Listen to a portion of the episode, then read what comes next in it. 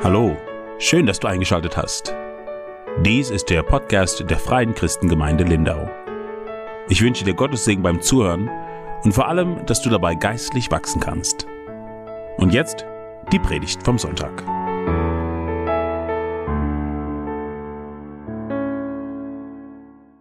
Auch von meiner Seite aus einen recht schönen guten Morgen an uns alle. Ja, wir haben schon einiges gehört an diesem Morgen und wir wollen miteinander Gottes Wort betrachten. Wir sind ja in einer Predigtreihe, das ist auch mal für, für die Gäste, die unter uns sind an diesem Morgen.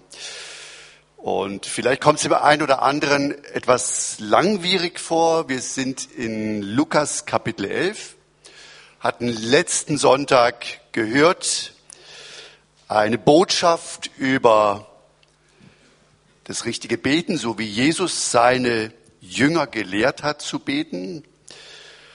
Und nach diesen Grundsätzen, die Jesus den Jüngern sagte, dieses Vater unser, ähm, fährt Jesus fort und bringt nochmal eine Erklärung auch in Bezug auf dieses Gebet. Und das wollen wir uns heute miteinander anschauen. Vielleicht gut, wenn wir zusammen aufstehen, während ich die Worte noch mal lese, die Jesus seinen Jüngern dann sagte, also Lukas 11 ab Vers 5. Und ich lese nach der Luther-Übersetzung. Er sagte zu ihnen weiter, wer ist unter euch, der einen Freund hat, und um Mitternacht zu ihm geht und zu ihm sagt, lieber Freund, leihe mir drei Brote. Denn ein Freund ist zu mir gekommen auf der Reise und ich habe nichts, was ich ihm vorsetzen kann. Und der drinnen würde antworten und sagen, mach mir keine Mühe. Die Türe ist schon verschlossen und meine Kinder sind im Bett. Ich kann nicht aufstehen und dir etwas geben. Ich kann nicht. Ich sage euch, und wenn er auch nicht aufsteht und ihm gibt, weil er sein Freund ist, so wird er doch um seines unverschämten Beharrens willen aufstehen und ihm geben, so viel er braucht. Und ich sage euch auch, bittet, so wird euch gegeben. Suchet, so werdet ihr finden. Klopft an, so wird euch geöffnet. Denn jeder, der bittet, der empfängt und wer sucht, der findet und wer anklopft, dem wird geöffnet.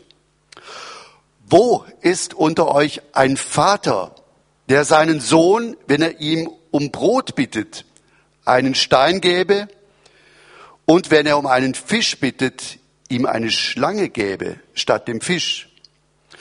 Oder wenn er um ein Ei bittet, aber ihm einen Skorpion dafür gäbe. Wenn nun ihr, die ihr böse seid,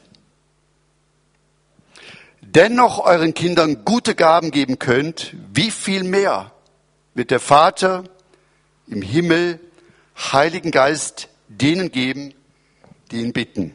Amen. Bis dahin.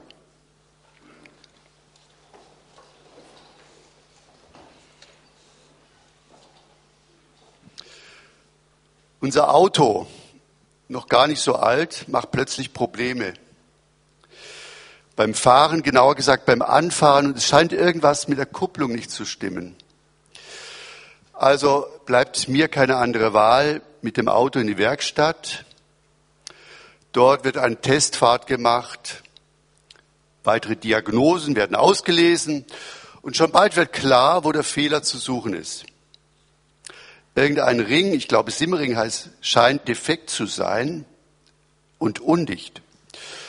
So wird mir zumindest gesagt. Der Meister sagt, das kann ein Fahrfehler sein. Es könnte aber auch ein Produktionsfehler sein.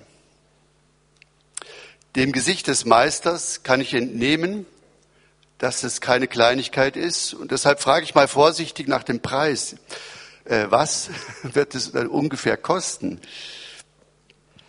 Der Meister schaut kurz in seinen PC, nennt mir einen Betrag, bei dem wird mir etwas schwindlig. Danach nimmt er das Auto auf die Hebebühne, untersucht nochmals genauer und kommt nach wenigen Minuten mit einer überraschenden Nachricht zu mir und sagt, das geht auf Garantie. Mir fällt ein Stein vom Herzen und ich spüre eine Erleichterung. Ich weiß nicht, wie es euch geht, aber mit Garantiescheinen hatte ich schon manches Mal Pech gehabt. Zum Beispiel gab es Ausnahmebestimmungen, die kleingedruckt waren und den Garantieanspruch zunichte machten. Ein andermal fehlte ein Kaufdatum auf dem Schein oder ein Stempel des Verkäufers. Vielleicht habt ihr ähnliche Erfahrungen gemacht. Also ich meine, bei Garantien muss man wirklich vorsichtig sein. Nun aber legt Jesus eine Garantie aufs Gebet. Bittet, so wird euch gegeben. Suchet, so werdet ihr finden. Klopft an, so wird euch aufgetan. Denn wer bittet, der empfängt. Wer sucht, der findet. Wer anklopft, dem wird aufgetan. Jesus legt eine Garantie aufs Gebet. Wie ist es zu verstehen?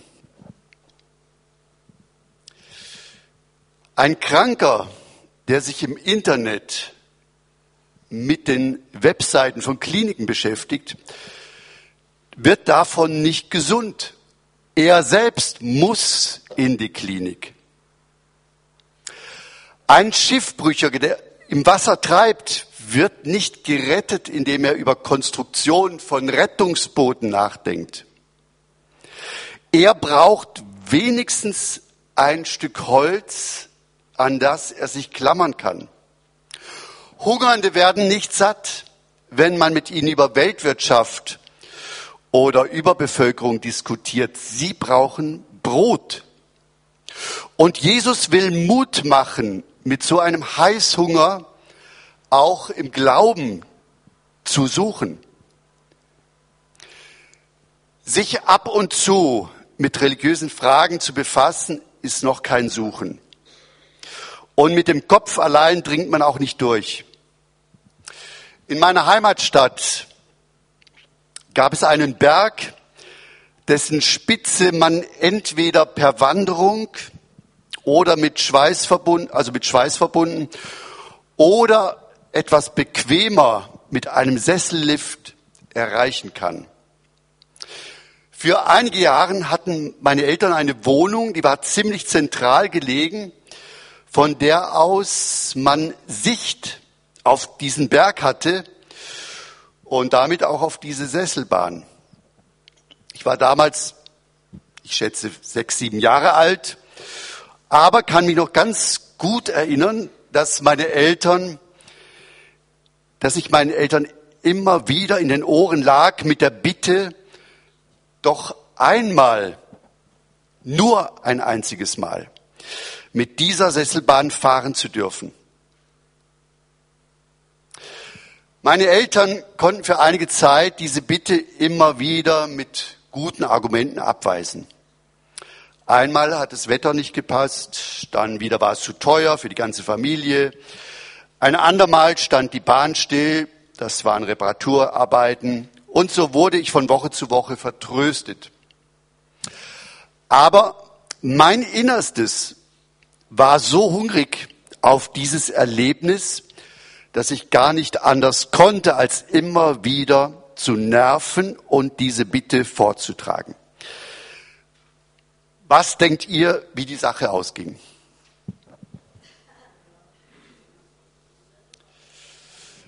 Meine Eltern, ja, die waren nicht so leicht weich zu kriegen. Aber der Tag kam und ich fühlte mich wie ein Prinz. Ich genoss diese Sesselbahnfahrt wirklich in vollen Zügen. Was will Jesus seine Jünger lehren? Am Anfang fragte einer der Jünger, Herr, lehre uns beten. Nachdem Jesus ihnen die goldenen Regeln des Gebets aufzeigte, heißt es in Vers 5, und dann fügte er noch hinzu. Dann kommen drei Abschnitte, sozusagen Bilder aus dem Alltag des Lebens, mit denen Jesus Mut zum Beten und gerade auch zum Bitten macht. Er tut es, obwohl er uns kennt und weiß, wie wir sind. Jesus gibt drei einfache Weisungen. Bittet, suchet, klopft an. Und zu diesen Weisungen, wie in einem Atemzug, drei Garantien. Wer bittet, empfängt. Wer sucht, findet. Wer anklopft, dem wird geöffnet. Wir sollen Gott ehren. So hat es auch Martin Luther einmal in seinen Katechismus ausgelegt, indem er schreibt, ihn, den Vater selbst, in allen Nöten anrufen, loben und danken. Nun gibt Jesus diese Weisung aber nicht, um uns eine Last aufzulegen, sondern um zu einem erfüllten Leben zu verhelfen. Das machen diese drei Garantien deutlich. Wir dürfen uns gute Dinge erbitten und gewiss sein, dass der Vater im Himmel uns wohlwollend hört und diese guten Dinge auch schenken will. Es ist eine große und liebevolle Einladung zum Beten, zumal wenn wir bedenken, dass wir dieses Vorrecht keineswegs verdient haben. Da ist zunächst dieser Mann, der zu später Stunde Besuch bekommt von seinem Freund und der nun in großer Verlegenheit ist, weil er ihm nichts vorsetzen kann. Drum klopft er den Nachbarn aus dem Schlaf, mit dem er ebenfalls befreundet ist, und bittet um drei Brote. Jetzt kleidet Jesus dieses Bild aus dem Alltag in eine rhetorische Frage. Ja, sollte es etwa einen Freund geben, der dem anderen in dieser Situation nicht aus der Verlegenheit helfen würde, und sei es auch zu der allerungünstigsten Stunde. Würde er wirklich ein paar fadenscheinige Entschuldigungen durchs Fenster rufen und im Bett liegen bleiben. Undenkbar. Völlig unmöglich. Und sei es nur, um Ärger zu vermeiden. Er würde der Bitte nachkommen und die Brote ausleihen. Was lehrt uns das über Gebet? Wir können uns jederzeit und mit allem an ihn wenden. Er hört und hilft. Es wäre unmöglich und undenkbar, dass der lebendige Gott antwortet, lass mich in Ruhe mit euren Bitten. Nein und nochmals nein, er hört und hilft. In der zweiten Geschichte, die Jesus anführt, bittet ein Sohn seinen Vater um Essen um das tägliche Brot. Er will einen Fisch und ein Ei. Der Vater hat diese guten und nahrhaften Lebensmittel vorrätig. Auch hier stellt Jesus wieder eine rhetorische Frage. Könnte es sein, dass der Vater dem Sohn nun etwas Schlechtes, Schädliches oder sogar Gefährliches gibt, anstelle der erbetenen Nahrung? Wäre irgendein Vater auf der ganzen Welt so gemein, anstelle des Fisches eine Schlange herauszugeben und anstelle des Eis einen Skorpion? Undenkbar. Völlig unmöglich. Und wenn schon alle fehlerhaften, sündigen und nicht perfekten Väter dieser Erde nicht so handeln würden, wie könnte dann erst der vollkommene Vater im Himmel, so sein. Nein und nochmals nein, wir können uns darauf verlassen, er gibt uns alles Gute, worum wir bitten. Es geht bei diesen Geschichten aus dem Leben um eine lebendige Beziehung. Gott ist durch Jesus Christus unser Vater und wir sind seine über alles geliebten Kinder.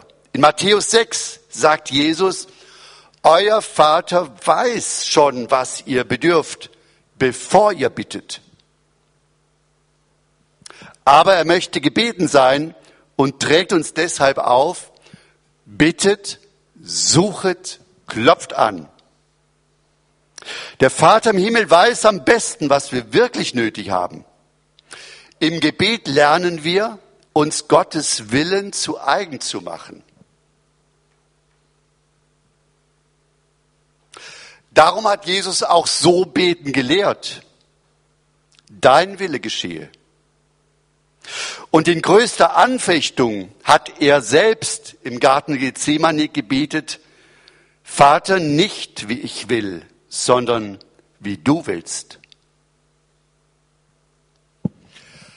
Ein Mann, der die Bergpredigt direkt aus dem Mund Jesu gehört hatte, macht sich darüber weitere Gedanken und schreibt später einen Kommentar dazu.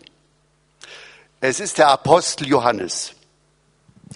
In seinem ersten Brief heißt es, das ist die Zuversicht, die wir haben zu Gott. Wenn wir um etwas bitten, und jetzt kommen drei wichtige Worte, nach seinem Willen, so hört er uns. Wenn wir etwas bitten nach seinem Willen, so hört er uns. Was aber ist Gottes Wille? Das sind all die Dinge, die jeder Mensch am nötigsten hat. Vergebung der Sünde, Glaube, Heiliger Geist, ewiges Leben. Und ja, es ist wahr, mit allen anderen Anliegen dürfen wir auch getrost zum himmlischen Vater kommen. Aber wir sollten dann wie Jesus beten, nicht wie ich will, sondern wie du willst. Wenn Jesus vom Beten spricht, denkt er an hungrige Kinder. Sie liegen ihrem Vater in den Ohren, bis sie endlich etwas zum Essen haben. Und Jesus spricht von einer Türe, an die man klopft. Da feilscht man nicht um Almosen. Man will durch die Türe hin zum Vater. Wer so anklopft, dem wird aufgetan. Jesus erzählt von dem verlorenen Sohn, der heimkehrt zum Vater. Ja, die Tür ist schon offen. Der Vater läuft ihm entgegen, fällt ihn um den Hals und küsst ihn. Das ist Beten, wie Jesus es uns zeigen will. Mit den Sorgen und Ängsten dem himmlischen Vater in die Arme laufen.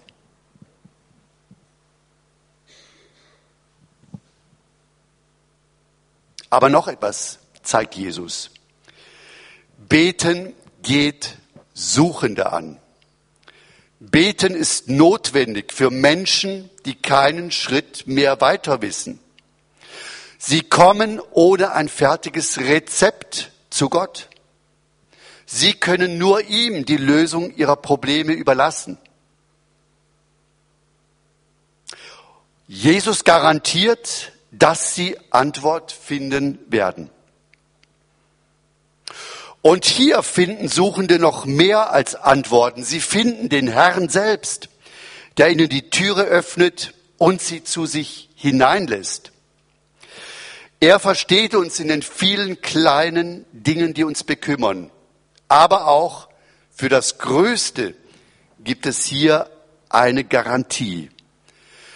Wenn ihr nun schon, die ihr doch böse seid, euren Kindern gute Gaben zu geben wisst, wie viel mehr wird der Vater im Himmel Heiligen Geist denen geben, die ihn bitten. Suchende und Bittende bekommen seinen Geist. Der macht uns im Glauben gewiss, indem er uns in Jesus Christus fest verankert. Verstehen wir? Er will nicht nur Gaben geben, er will sich selbst finden lassen von dem, der nach ihm sucht. Ich möchte mit uns beten.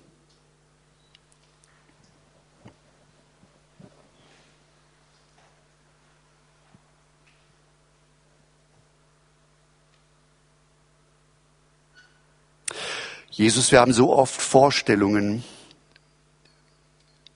von dem, wie wir beten sollen. Wir haben oft schon die Lösung der Probleme.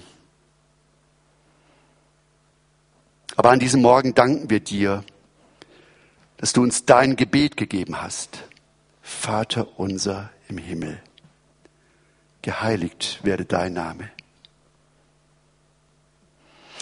Und du zeigst uns auch mit diesem Gebet, was du uns wirklich sagen möchtest.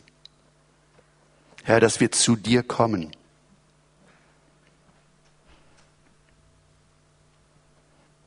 Und dass die Türe schon offen ist. Und doch willst du, dass wir klopfen. Doch willst du, dass wir suchen. Und doch willst du, dass wir bitten.